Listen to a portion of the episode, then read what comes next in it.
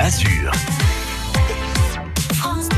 Et à 6h20 sur France Bleu Azur, nous vous proposons un cours de Nissart tout à fait particulier avec Patrice Arnaudot puisqu'il se fait à vélo. Et oui, puisque la classique souvenir René Vietto a eu lieu ce week-end. Alors vous avez décidé, Patrice, de nous parler ce matin de ce coureur mythique. Lou Rey, le roi René, originaire de Rocheville, et qui commencé la sous carrière en gagnant des courses qui n'existent plus, puisqu'il va gagner très jeune le Grand Prix de la ville de Cannes, la, Nice Montagel ou encore les boucles de Sospel. Mais bien sûr, c'est sur la route du Tour de France hein, que René Vietto va écrire sa légende. Adoration un loup tour 34 et en une étape un lit Pyrénées. Et René Vietto s'est échappé et possède plusieurs minutes d'avance sur tous les favoris.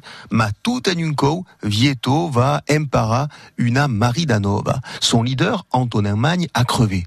Et là, Vietto réalise alors un acte héroïque. Il prendra la route en sens inverse pour donner en coéquipier modèle son vélo au capitaine de l'équipe.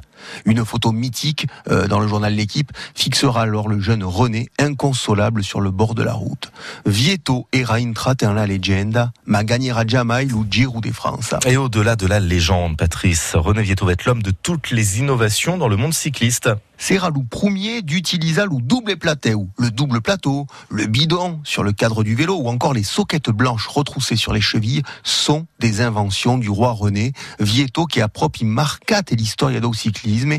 Une stèle aujourd'hui rappelle sa mémoire au sommet du col de Braus, un col où ses adversaires l'ont souvent vu prendre la fuite sans jamais le revoir revenir en arrière. Patrice Sarnaudot sur son vélo, mais aussi et surtout sur francebleu.fr pour que vous puissiez le réécouter à tout moment de la journée. Dans un instant, c'est Aurélie Police